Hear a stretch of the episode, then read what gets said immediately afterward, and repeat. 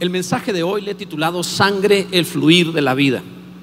Así se llama. Quiero hablarte acerca de cómo fluye la vida de Dios en nosotros, de forma espiritual, en nuestra alma y en nuestro espíritu, pero evidentemente usando una alegoría, como es la sangre en el cuerpo.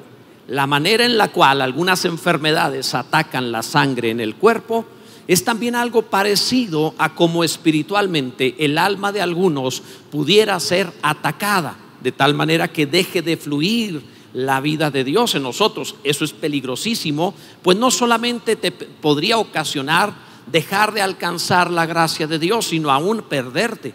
Así de grave puede ser. Lo sé, ninguno de los presentes pensamos que nos va a dar un infarto, que vamos a tener un problema circulatorio. Quizá lo que estamos aquí todos pensamos, a ninguno nos va a suceder, pero a algunos les ha sucedido en algún momento de su vida. Prácticamente el vivir en un cuerpo de carne nos hace propensos a que a cualquiera nos pasen estas cosas. De la misma manera, el tener un alma en este mundo te hace propenso a ser atacado en el alma.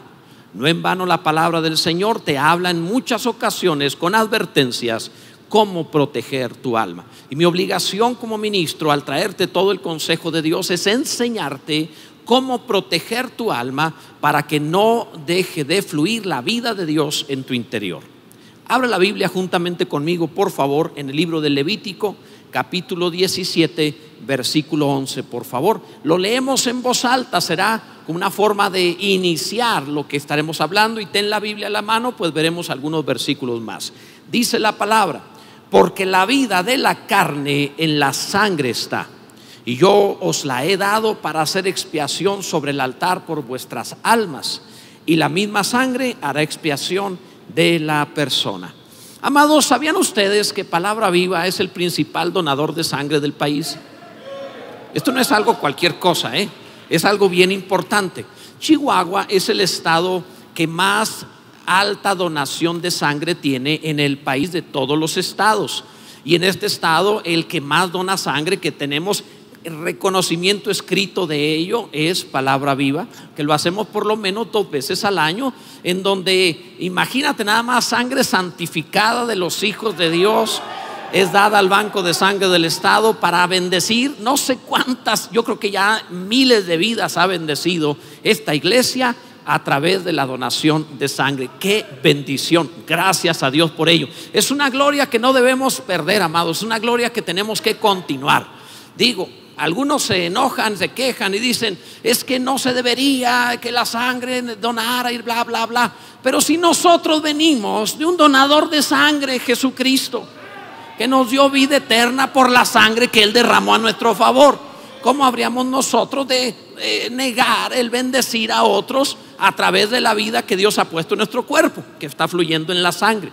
Pues bien, amados, tomo esta misma alegoría de la sangre usada en la Biblia para hablar del alma, la vida, para hablarte precisamente de cómo habiendo llegado a nosotros la vida con mayúscula, la vida del cielo, la vida de Cristo, la vida de Dios, que llegó a nosotros, cómo hacerle para protegerla, porque algunos se confían y dicen, ya una vez que llegó esta vida, no importa lo que suceda, no me pierdo jamás, todo va a estar bien. Pero la Biblia no dice eso, la Biblia te tiene muchas advertencias para que cuides lo que has recibido, incluso te dice con temor y temblor, no ligeramente, no, no por encima, con temor y con temblor verdaderamente protegiendo esta salvación tan grande que hemos recibido. Bendito sea Dios. Y para lo mismo quiero tomar esta alegoría y usar algunas de las enfermedades contra la sangre físicamente como precisamente una ilustración de lo que ataca el alma,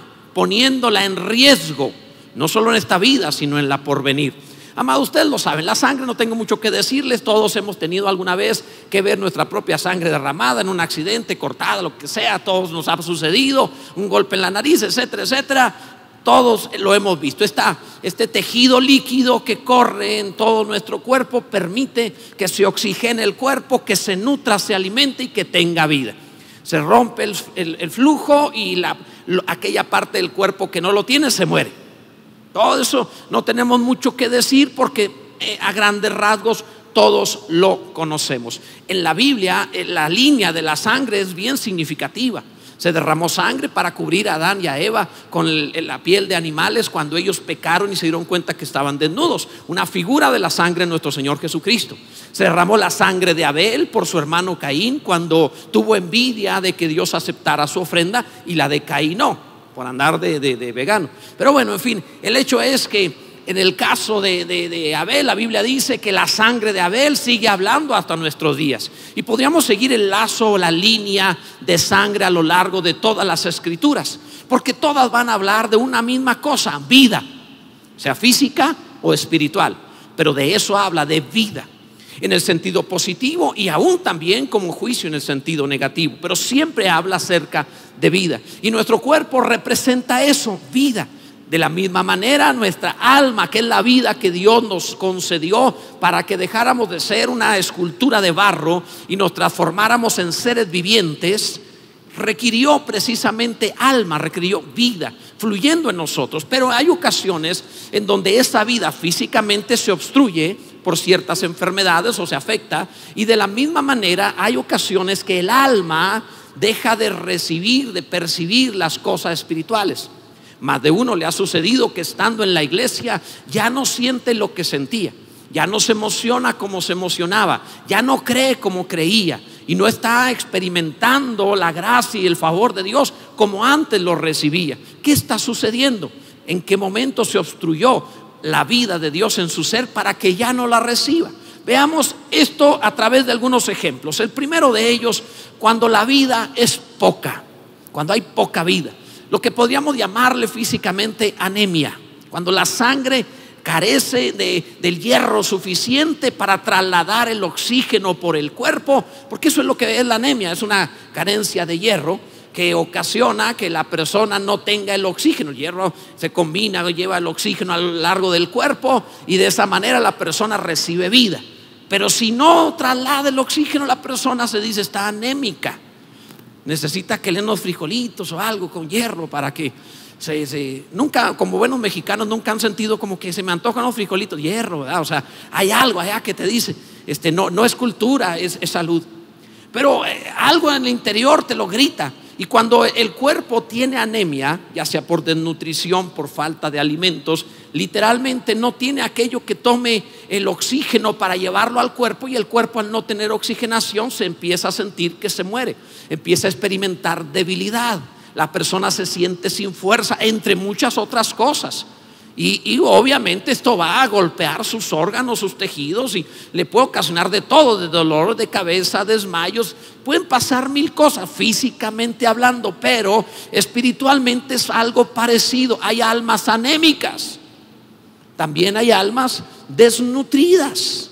Y créeme que cuando un alma no tiene la rica palabra de Dios en su ser, está anémica y no sabe qué le pasa, simplemente carece de vida, se siente apagado, desanimado, sin energía, sin fuerza, no tiene esa pasión. Ve a los demás y pues ¿por qué levantan las manos? ¿Y por qué gritan? Mientras que otro está, podríamos decir en un buen idioma mexicano, bien enfrijolado, o sea, tiene mucho hierro, grita y brinca y, ok, espiritualmente alguno dice, pues no sé por qué se emocionan tanto. Amado, cuando el alma está bien llena de vida, no puede evitar gritar alabanzas, exaltar a Dios, proclamar su nombre y decir, grande eres Dios, todo lo que has querido lo has hecho, tú eres bueno Señor, bendito sea Dios. ¿Por qué un alma podría volverse anémica? Obviamente físicamente hay muchas razones, pero ¿por qué una alma puede volverse anémica? Fundamentalmente, amados, así después de la experiencia de tanto tiempo como pastor, he visto que lo principal es cuando el creyente sustituye el alimento de la palabra por el entretenimiento que se parece a la palabra, que no es exactamente lo mismo. Déjenme ilustrárselos. En mi adolescencia no tenía supervisión respecto de qué comía o qué no comía. No había un papá o una mamá que estuviera al pendiente de si estaba comiendo bien. De manera que, ¿qué come un adolescente? Pues toda clase de cosas, chucherías de todo, dulces y cuánta cosa. Probé todos los dulces que se pueden probar, comí todo lo que es comida basura. Todo eso era lo de todos los días ¿Para qué vas a comer bien si hay tanta cosa, voy a decirlo así, perdónenme la expresión, tanta porquería tan rica? Entonces, de adolescente, lógicamente, tenía una falta de supervisión y comía cosas que parecían comida porque al menos me daban energía y podía continuar en las cosas que hacía. Obviamente por azúcar, por lo que fuera, grasas, pero no era alimento, no era comida que me nutriera verdaderamente. Y esa, esa vida adolescente viviendo así te produce enfermedades, te produce daños. ¿Qué comerá? O sea, imagínate nada más que tú le dieras a tu niño lo que quiera comer. ¿Qué crees que comería? ¿Tú crees que te diría, no, sí, este, dame vegetales y quiero apio y quiero este brócoli, que, o sea, algunos sí, yo sé, hay dos, tres niños por ahí que sí, pero porque de alguna forma han tenido una alimentación más vasta. Yo conocí los brócolis cuando me casé. La pastora me puso ahí un platillo, porque ella siempre tiene que tener ensalada en todas las comidas, cada día hay que comer. Entonces, cuando yo vi eso, yo dije, pues hay que quitar el arbolito a un lado, hacer decoración. Se come. Dije, ¿en serio? Entonces lo muerdes un ladito. ¿Qué no es esta la comida de mi comida? O sea, eso se come, pero la comida, o sea, allá aprendes. Wow, hasta mi cuerpo dijo, ¿qué es eso? Se come eso. y obviamente cuando una persona físicamente no está alimentándose de la forma apropiada, se va a notar en su cuerpo. Va a estar propenso a enfermarse, va a estar frágil, va a tener muchas deficiencias. Es, severo lo que puede sucederle. Ahora, eso es físicamente. Pues, amados, hay algunos niños y adolescentes espirituales que no comen la comida de la palabra de Dios. ¿Para qué voy a leer la Biblia? Si hay un devocional por ahí de 30 segundos en algún lugar, me aviento el devocional, ya comí, ya está. No, espérate, te estás aventando simplemente un sustituto adicional, pero no es la comida como tal. Necesitas todos los días ir a la palabra de Dios y comer de verdad la palabra. Y algunos dicen, no, yo no quiero brócoli. Y se brincan genealogías, y se brinca el libro levítico, y se brincan también este, lamentaciones, y algunas cosas. no, eso no. eso también es parte fundamental de tu buena vida cristiana. Entonces te encuentras cristianos que pueden pasar muchos años de cristianos, pero están desnutridos y la vida no está fluyendo en ellos. ¿Cómo sabemos que la vida no fluye en ellos? No tienen defensas. Ante cualquier cosa, me quiero morir, el diablo me está atacando, estoy en tribulación. ¿Por qué, amado? Es que me dejó en visto. No juegues. O sea, pero están frágiles. No tienen fuerza espiritual, no tienen vigor. La Biblia dice que todas las cosas, cualquier eh, tentación que venga, dice, no ha recibido una tentación que no sea humana. O sea, en otras palabras, no vas a enfrentar problemas con los que no puedas enfrentarlos. Todo lo que te pase de este mundo, no, no dice alguno, la verdad, me llegó una tribulación que era como para eh, un ovni, para Marte, para alguien. No, no, no, todo lo que te pasa es lo que le pasa a todos los seres de todo el mundo. No es nuevo. No es tu caso, es diferente, tu caso especial. Es lo mismo para todos. La rica palabra de Dios te mantiene sólido, estable, en paz y feliz a pesar de lo grave que puedas estar pasando, a pesar de pasar por sombra de muerte. Sigue sonriendo, nadie sabe por qué, pero la vida de Dios en ti lo ha conseguido. Bendito sea Dios.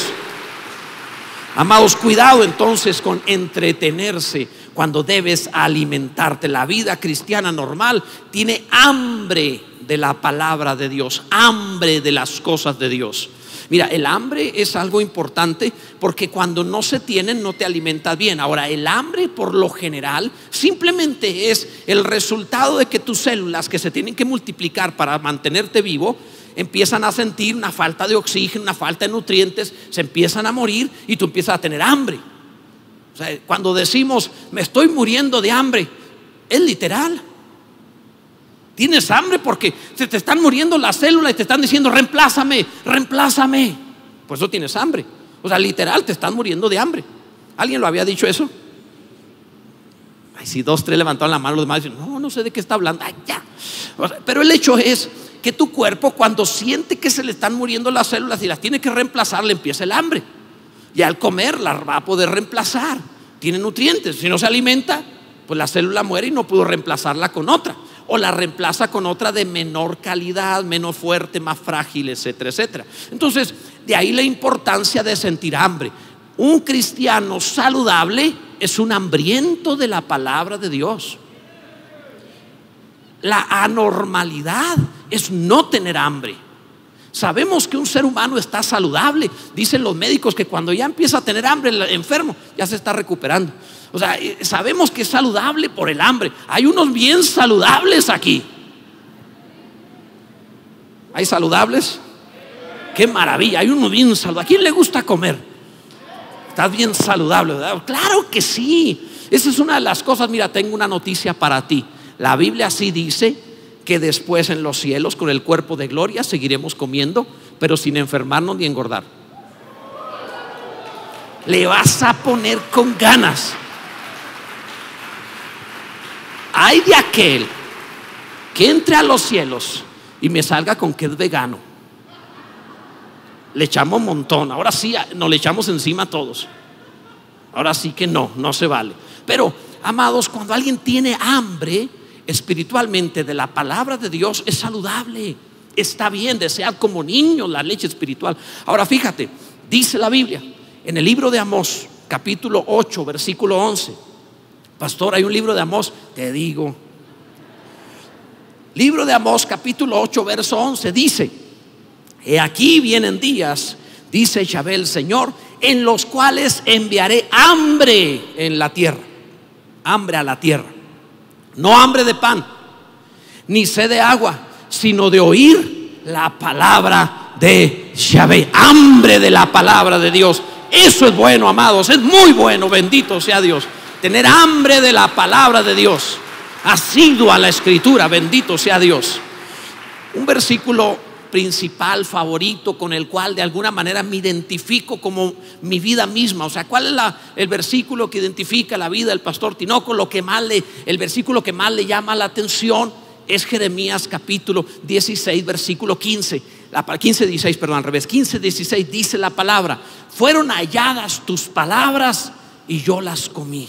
Eso para mí, cuando yo leí este versículo por primera vez, dije, wow, eso siento. Fueron halladas tus palabras y yo las comí. Y tu palabra me fue por gozo y por alegría de mi corazón, porque tu nombre se invocó sobre mí. Eso pasa cuando comes la palabra.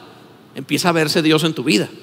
Eso pasa. Y dice además sobre mí, oh Yahvé, Dios de los ejércitos, bendito sea Dios. Entonces cuando hay almas anémicas, regresa a lo saludable al hambre de la palabra y a comer Biblia. Lee la palabra mañana, tarde y noche. El Señor le dijo Israel, te llevé al desierto, te hice tener hambre. Pero para que sepas que no solo de pan vivirá el hombre, sino de todo lo que sale de la boca de Dios. Es decir, así como comes tres veces al día, que comas mi palabra tres veces al día. Eso es lo que te estaba diciendo que veas que así como tu cuerpo tiene que estar comiendo todo el día, de la misma manera tu alma necesita mi palabra todo el día y todos los días. Bendito sea Dios. Esto es algo maravilloso. Edras escribió en el Salmo 119, he amado tu palabra más que mi comida. Decía él, todo el día es ella mi meditación, lo dice también el Salmo 19. Y, y la búsqueda de comer, aún de noche se levantaba por la palabra. ¡Qué maravilla! Esto es algo precioso, amados. ¿Cuál es la medicina contra la anemia espiritual? La palabra de Dios. Jesús lo dijo así, el que come mi carne y bebe mi sangre, en mí permanece y yo en él. Debes saber que el verbo de Dios viene a ti en porciones de palabra, es el verbo. La forma en la cual comes al verbo es la escritura.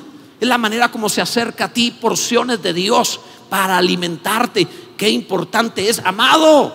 Come la palabra todo el tiempo, bendito sea Dios. Dicen por ahí que somos lo que comemos. Y es cierto, aunque yo a veces pienso, pues yo nunca me he comido un Dios griego. Pero bueno, en fin, el hecho es que yo puedo ilustrarlo como yo quiera. Puedes enojarte, pero no se te va a olvidar. El punto es que cuando nosotros nos alimentamos correctamente, físicamente se va a notar. Cuando nos alimentamos mal físicamente se va a notar. Espiritualmente es exactamente igual. Cuando alguno anda alimentándose solo de lo que agarra de internet aquí y allá, literalmente está desnutrido. Cuando otro va en oración a las escrituras y lee y ora leyendo la Biblia, tú lo notas estable, saludable, fuerte, feliz, en paz. Algo diferente hay en él, más que algo, alguien, Jesucristo está formándose en su vida. Bendito sea el nombre del Señor. Gloria a Dios, no más anemia, amados. Segundo, cuando la vida es mal asimilada, cuando la vida es mal asimilada. A esto le llaman hemocromatosis. Saben que los médicos les fascinan los nombres raros. Hemocromatosis es una enfermedad que ahí lo, más bien lo que ocasiona es no tener una asimilación correcta, en este caso del hierro. El hierro es un elemento esencial, obviamente lo decíamos hace un momento, pero en el cual más bien está teniendo una asimilación desordenada. Debes tener entre 4 y 5 gramos de hierro en tu cuerpo ya, hasta ahí, repartido en todo lo que el cuerpo es. Pero algunos casi lo levantan con imán, lo retienen, lo asimilan mal. Y entonces el cuerpo empieza como a envenenarse.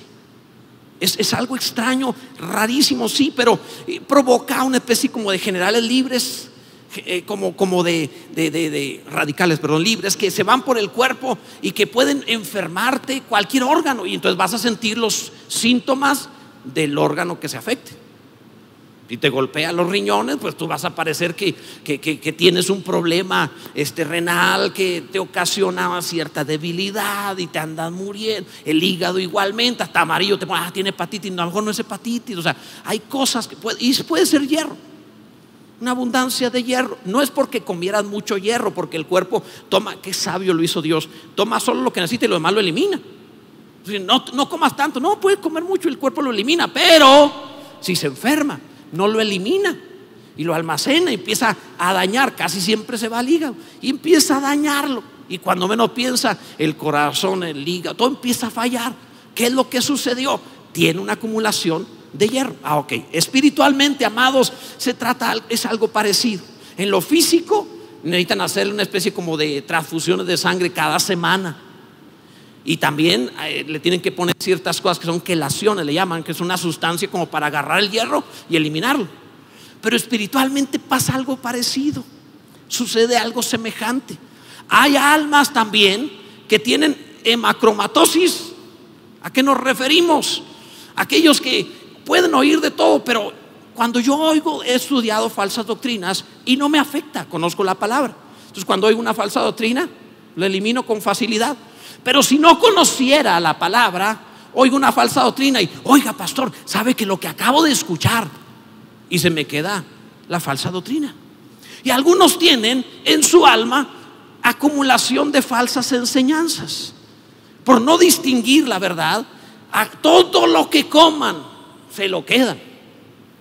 Así lo di. No, es que vinieron los dos con, corbatita y me dieron ahí una atalaya y, y, estaba padre, esto estaba bien. Se les queda, todo se les queda. Agarran de todo. Tienen un alma con hemacromatosis, enfermos. Y entonces son almas con falsas doctrinas. Ahora tú dirías, eso no le pasa al pueblo cristiano. No, hombre, que sí le pasa. Es algo delicado, amados. Obviamente la anemia lo anterior es algo como hasta el otro lado. Hay unos que no comen nada y otros que comen de todo y se les queda todo. Y el alma se va a enfermar. ¿Qué necesitan? Hales una, una transfusión por semana. Discipulado. Que vayan a la, a la iglesia a leer, a escuchar y que estén en una célula recibiendo. Y si está muy grave, pues entonces, si de plano ya está, tienes que meterle este eh, radical, o sea, que, que puedan quitar ese hierro, es decir, llevarlos al instituto. Mételos a estudiar en forma, para que les quites todas esas cosas que traen en su vida, que leyeron el libro tal. ¿Por qué razón algunos? Todo es cosa que lo lean en algún lado para que sea cierto.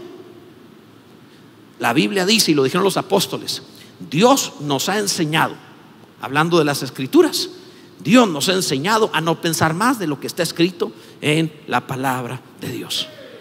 Los apóstoles pensaban así, y créeme, nadie recibió un mejor discipulado que los apóstoles. Su maestro fue Jesús. Por tanto, si ellos decían, no creamos nada que no esté en las escrituras, en la palabra de Dios, ¿por qué vamos a andar en otras cosas? ¿Qué necesitan algunos? Necesitan ponerse a estudiar bien Entren en una célula, todos, todos. No es para algunos, no es que Dios no me llamó a, a todos nos llamó a ser discípulos. Todos métanse una célula a estudiar y todos pasen de ahí a estudiar un instituto bien en forma, lo tenemos ahí. Es más, los, los, los que trabajan en células, anfitriones y líderes tienen hasta beca en el instituto, o sea, no sé cómo hacértelo más fácil. Amados, pónganse a estudiar correctamente, porque encontramos almas que agarran toda clase de radicales libres por todos lados, que lo oyeron aquí, que lo oyeron allá, y cuando menos pensamos tenemos una serie de doctrinas. Y ustedes saben que soy muy celoso de la palabra de Dios. Mira lo que dice la Biblia.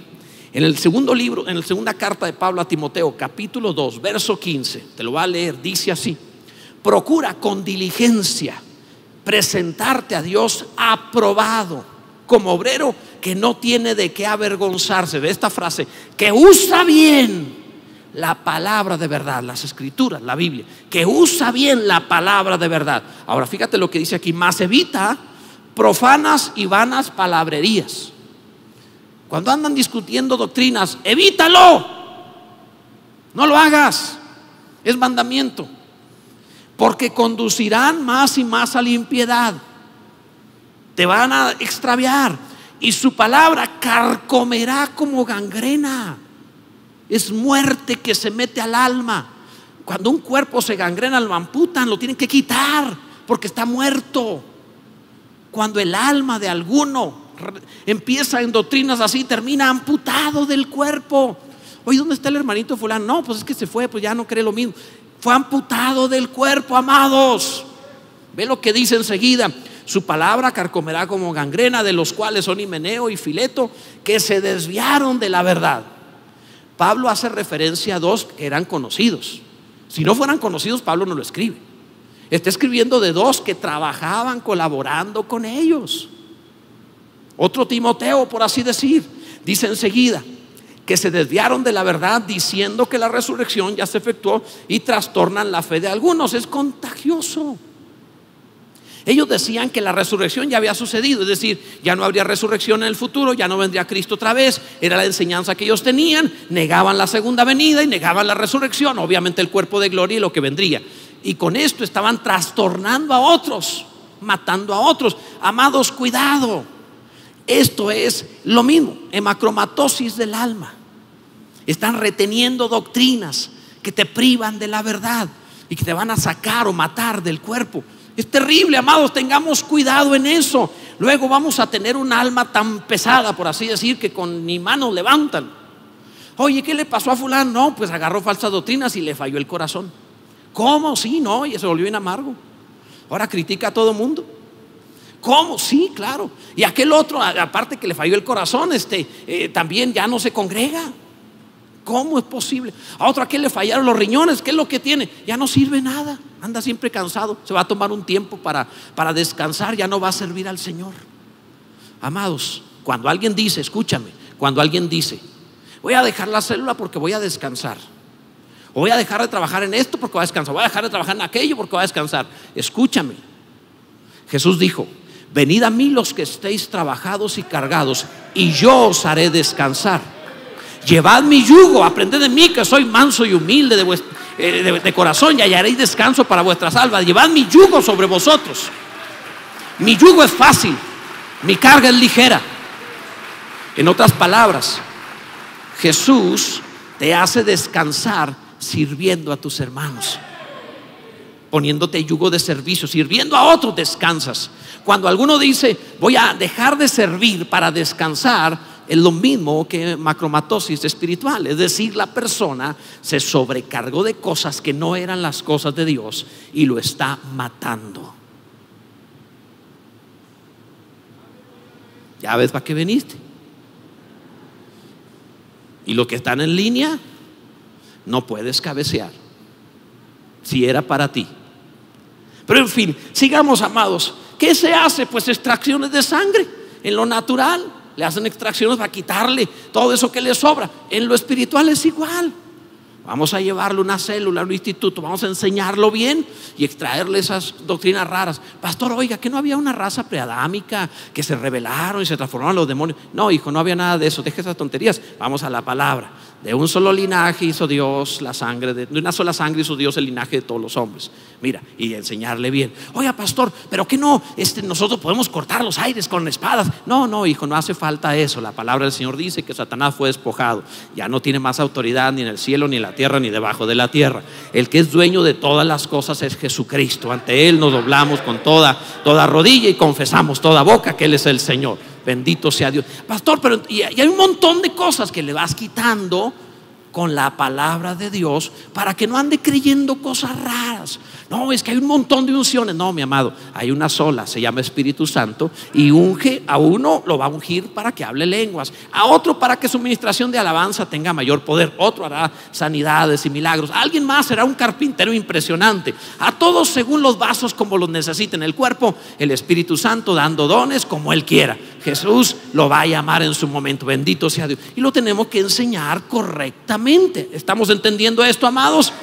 Porque esa clase de cosas pueden desviarte. Oiga, pero entonces el Padre se transformó en el Hijo y el Hijo se transformó. No, no, mi amado, el Padre envió a su Hijo.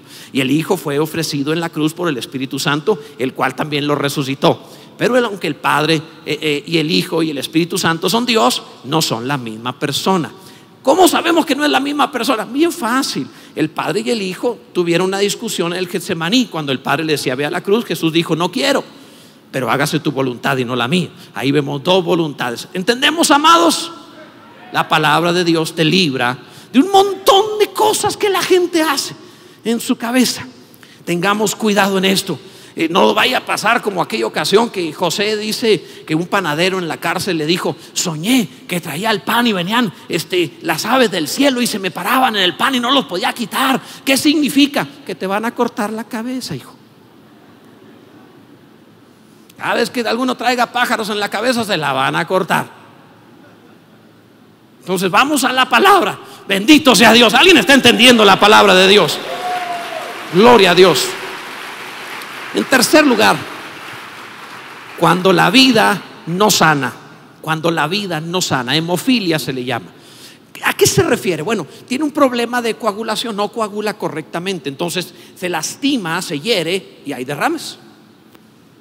Simplemente no está coagulando correctamente. Por ejemplo, yo puedo acercarme y cuando hago así la mano que golpeo el, púlpito, este pequeño golpecito, aunque es nada, porque mi cuerpo está saludable, si yo tuviera hemofilia al hacer eso, podría tener una hemorragia en mis dedos por dentro, que la sangre no está coagulando bien.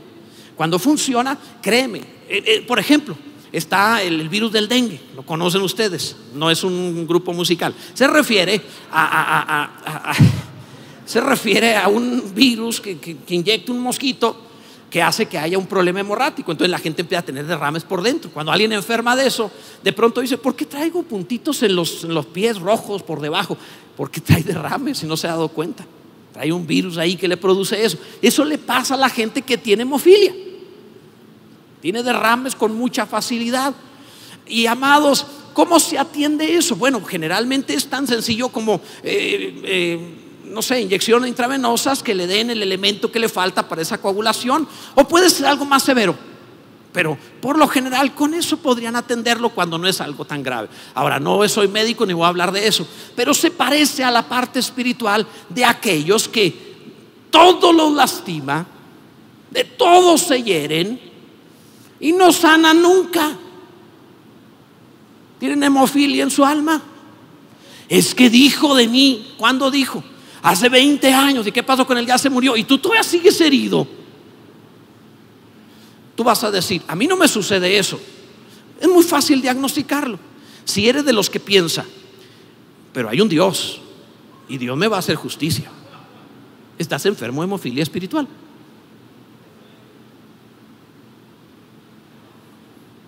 Por eso le fue como le fue.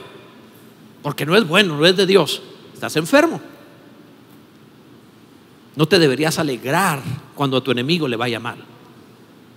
Los apóstoles dijeron, ¿quieres que oremos para que descienda fuego del cielo y los consuma? Jesús le dijo, ustedes no saben de qué espíritu son. Ustedes creen que son de Zeus y no del Padre. ¿Cómo creen que yo quiero quemar gente? He venido a salvarlos, no a condenarlos. A tu enemigo Dios lo ama.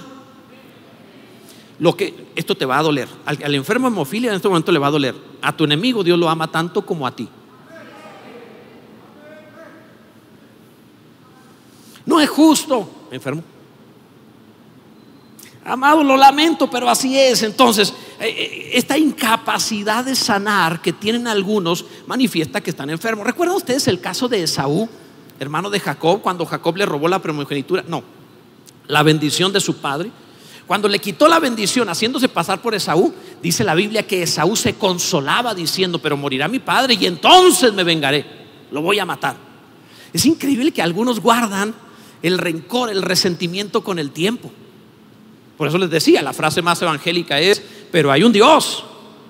Y es una forma en la cual es el corazón de Saúl esperando que un día te puedas desquitar. Quizá no tú, pero a través de Dios. Amados, eso no es lo que Dios nos ha llamado, ni a rencor, ni a resentimiento, porque eso te está enfermando y te produce un alma fácil de lastimar, fácil de herir. E, esa enfermedad, la hemofilia, es genética. Tiene un tratamiento, pero no tiene una cura como tal en ocasiones. Entonces, pero hay algunos que tienen este mal genético. ¿Cómo? ¿A qué nos referimos? Algunos nacieron de ministerios muy condenatorios, señalando a todos, y se convirtieron bajo ministerios que se la pasaban peleando con el resto del cuerpo. Y entonces asimilaron esa genética. Y ahora viven peleando con los demás. En palabra viva no. Nosotros no. Nosotros no. Ni somos mejores, ni tenemos algo que no tengan los demás, ni nos consideramos un plus o una especie de, gente especial con un halo distinto.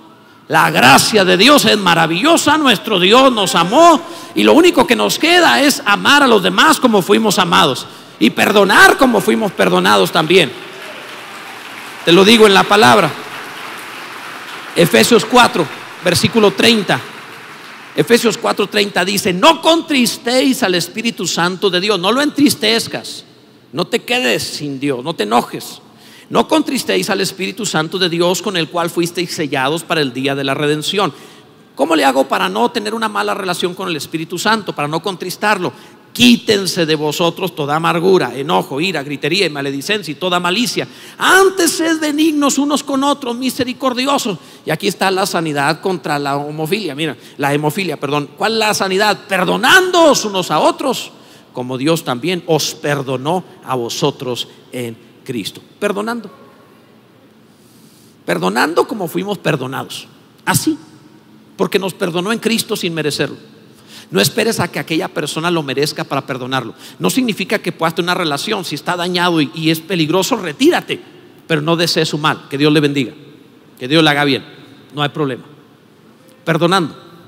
Saben, en las películas, ¿no han visto ustedes cuando hay una escena de acción donde alguno toma un florero y se lo rompe en la cabeza a otro?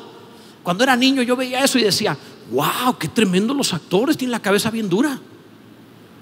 Pero no, resulta que los hacían de azúcar en aquel tiempo, ahora los hacen de unos plásticos especiales que se rompen en muchos pedacitos y que no lo cortan. Qué interesante, o sea, son vasos de utilería. Y me hace pensar, ¿no habrá personas de utilería en las iglesias? Que se hacen pedacitos luego, luego, que se rompen con cualquier cosa que de inmediato se deshacen. Es que yo esperaba que me pusieran a mí y nombraron a otro. Es que dijo de mí. Es que no me dio de alta en su página cuando le envié la invitación. Ya. Sé un vaso fuerte, duro, pasado por fuego, que aguanta lo que sea. Amado, estamos pasando una pandemia. Hay personas, alrededor de 60 mil personas en el mundo no solo por la pandemia, por otras razones. Alrededor de 60 mil personas en el mundo no amanecieron hoy y estaban vivas ayer. Tú estás vivo hoy, no tenemos tiempo de pelearnos con nadie. No tenemos tiempo de discutir con nadie, ni tener amargura, ni resentimientos. Ama y bendice, te dieron vida. Bendito sea Dios. En cuarto lugar, cuando la muerte se infiltra en la vida, la leucemia, cuando la muerte se infiltra en la vida, ¿qué es la leucemia? Bueno, tu cuerpo se está defendiendo del cáncer siempre, pero hay ocasiones donde alguna célula cancerígena se va hacia la médula, médula espinal, que no sea la tuya, le pasó a alguien, y entonces sucede que cuando entra en la médula empieza a reproducir células cancerígenas que se van por la sangre y la sangre entra en una, es un veneno ahora, ya no es algo benéfico, manda cáncer por todo el cuerpo. es peligroso, especialmente va a los huesos, va, es grave. Eso le pasa, ¿sabían ustedes que el 25% del cáncer que le da a los niños es leucemia? Gracias a Dios muchos se recuperan. Bendito sea Dios. Gracias a Dios por ello. ¿Cuál es el tratamiento? Pues hay que matar las células cancerígenas, quimioterapia o, un trasplante de la médula. Es algo delicado, algo grave, pero se puede hacer. Gracias a Dios por la ciencia médica. Son tremendos, amados, son tremendos, hacen cosas maravillosas. Dios bendiga a todos los médicos. Son ustedes un instrumento de Dios maravilloso, de verdad que sí. Sin duda, amados. Hasta el ateo que hoy está molesto con lo que digo es una bendición. Que Dios lo bendiga. Ahora, existe la leucemia del alma también y es cuando alguno empieza a recibir muerte, se amarga, se daña y empieza a volverse nocivo para los demás. ¿Has conocido a ese hermanito? Un día vino un hermanito y me dijo, me voy de la iglesia. ¿Por qué se va, hermano? Porque aquí nadie me habla. Yo dije, ¿por qué será? Porque a mí me hablan todos. Porque a usted nadie le habla. Cuando alguien es nocivo, la gente empieza así como que, ay, ahí viene otra vez. Se va a quejar, va a criticar, va a pelear, va a discutir y se empiezan, se empiezan a retirar. Porque ese tipo de células en el cuerpo son leucemia contaminan a otros y dañan al cuerpo de Cristo. Y hay algunos que así son, se reproducen adustos, enojones, criticones. Aquí no, pero nos han dicho que ha pasado. Entonces, amados, ¿qué es lo que sucede? Bueno, ¿qué es lo que hacen? En lo natural hacen un trasplante de médula. Hay que matar esa médula y cambiarla por otra. Lo mismo sucede en el cuerpo de Cristo. Oye, ¿qué pasó con el hermano fulano de tal? No, pues ya anda allá afuera. ¿Cómo? Sí, pero antes de que se fuera, y solito, el cuerpo lo tiene que sacar. Escucha esto. En, el libro de Apocalipsis, cuando Jesús habla a las siete iglesias, la última de las iglesias, la iglesia de la Odisea, le dice el Señor, por cuanto no eres frío ni caliente, sino tibio, te vomitaré de mi boca. El cuerpo de Cristo vomita lo que le hace daño. Y aquel que termina siendo expulsado, rechazado, no es que el cuerpo estaba mal, es que tuvo que ser sacado porque era dañino. ¿Alguien está entendiendo esto? Así que si tú estabas pensando en ya me voy, ten mucho cuidado que no estés en leucemia de tu alma. Y cambia y transfórmate en alguien benéfico, de bendición, que ame, que bendiga, que le haga bien a otros, que diga, que es más, que te sientas acosado por la iglesia porque te buscan, porque tú eres luz. Bendito sea el nombre del Señor. Gloria a Dios. ¿Alguien está entendiendo esto para glorificar a nuestro Dios? Leímos antes en la carta a los Hebreos, quiero leerte esto, en la carta a los Hebreos, capítulo 12, verso 5, dice, mira bien no sea que alguno deje de alcanzar la gracia de Dios, que brotando alguna raíz de amargura os estorbe y por ella muchos sean contaminados. ¿Te das cuenta? Leucemia del alma. Se amarga y empieza a dañar a los demás hasta que lo echan fuera. Solito lo van haciendo a un lado. Cuidado, amados. Te leí antes, quítese de vosotros toda amargura, enojo, ira, gritería y maledicencia y toda malicia, que no tengas que ser quitado. Por último, amados, no quiero extenderme mucho. Por último, pensaba decirlo en media hora, pero es que hay tanto que decir. Se me queda la mitad en la cabeza. Pero bueno, cuando la vida se estanca, eso le llaman trombosis venosa, cuando la vida se estanca, cuando no fluye, revisa tus venas, especialmente tus piernas, cuando que, hay varices, que hay, que hay bolitas, que ve al médico Puede ser peligroso, puede hacer una trombosis que te puede tapar una vena o se puede ir a los pulmones y puede matar. No es ligero, es algo importante.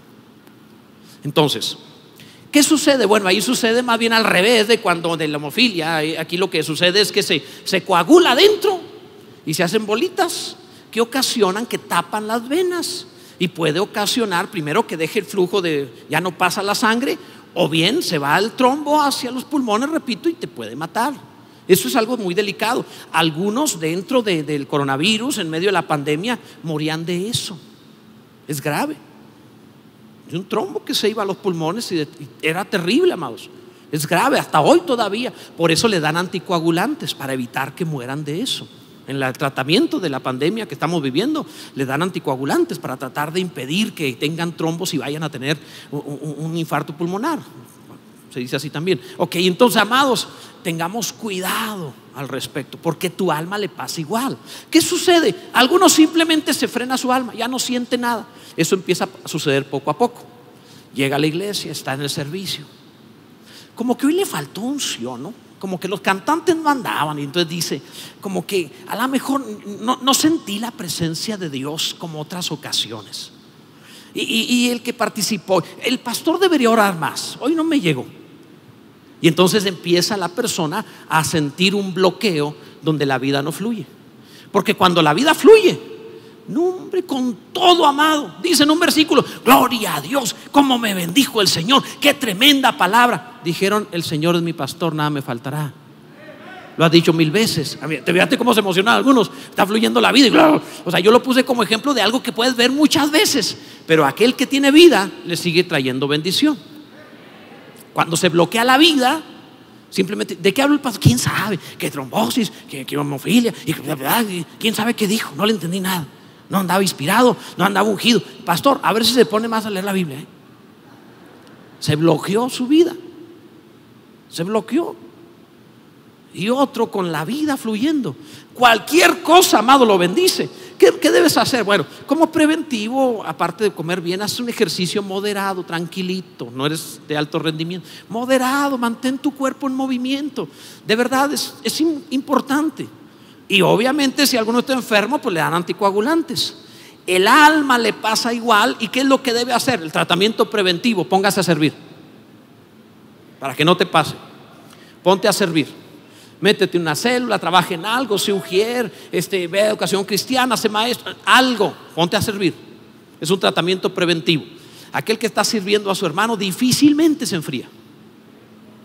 ¿Que no ha visto a las mamás que tienen niños pequeños que no se resfrían?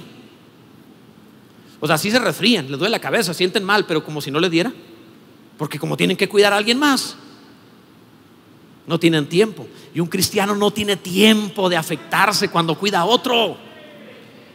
Y ya si de plano necesita anticoagulantes, pues también lo podemos hacer. Se llama arrepentimiento, porque ese bloqueo vino, ese trombo, no es otra cosa sino pecado personal.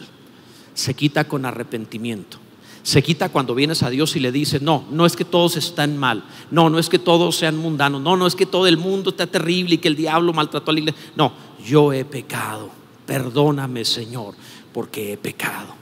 Y cuando te atreves a venir ante Dios, dice la palabra, mirad hermanos, te lo leí hace un rato, el contexto, mirad hermanos que no haya ninguno de vosotros corazón malo de incredulidad para apartarse del Dios vivo. Antes exhortaos los unos a los otros cada día, entre tanto que se dice hoy, para que ninguno de vosotros se endurezca por el engaño del pecado. ¿Cómo se quita? Arrepentimiento.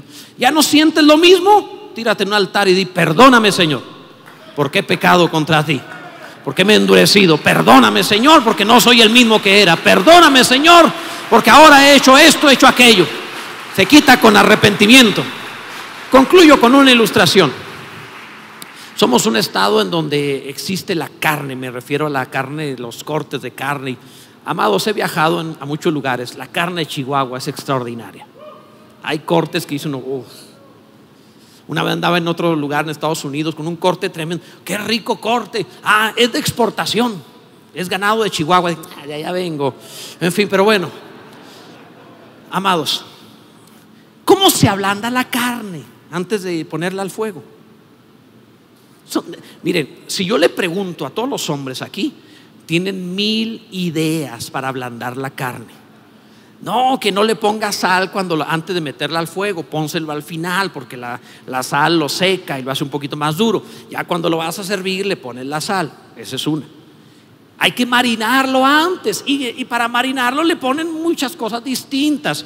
Unos hablan hasta de jugo de naranja, de manzana, este, hablan. Es más, los cristianos, así como que no peco, pero a lo mejor con cerveza, o sea, lo marinan con cerveza antes. Es para sentirse, no, no, no, es por, te lo encuentras en un óxido, no, es para la carne, pastor, es para la carne. O sea, es, así son, ya me la sé. Todos los que veas coloraditos. Todos los que ahorita estás viendo coloraditos, que espero que no sean muchos. hay muchas formas de ablandarlo, pero hay una que todos, todos van a hacer, golpear la carne. Eso no falla. Sí, que la sal al final, sí, marínalo con lo que quieras, pero lo que no va a fallar es que tienes que golpear la carne. Hay que darle, hay que pegarle a la carne y en el alma es exactamente igual.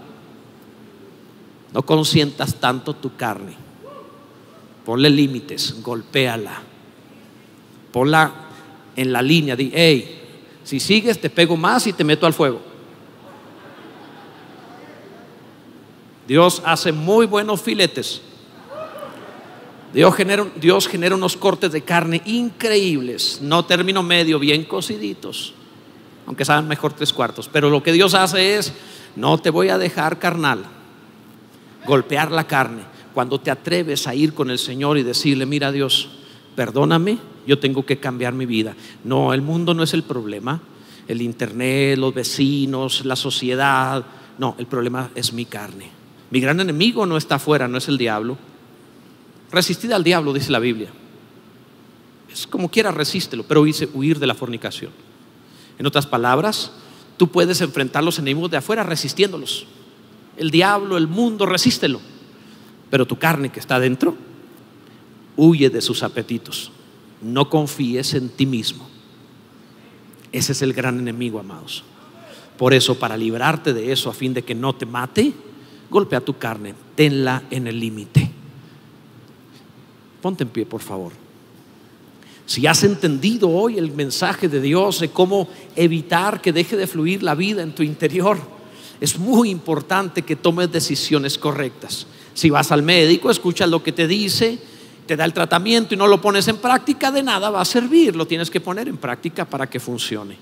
Así que hoy comencemos con la parte más importante, arrepentimiento.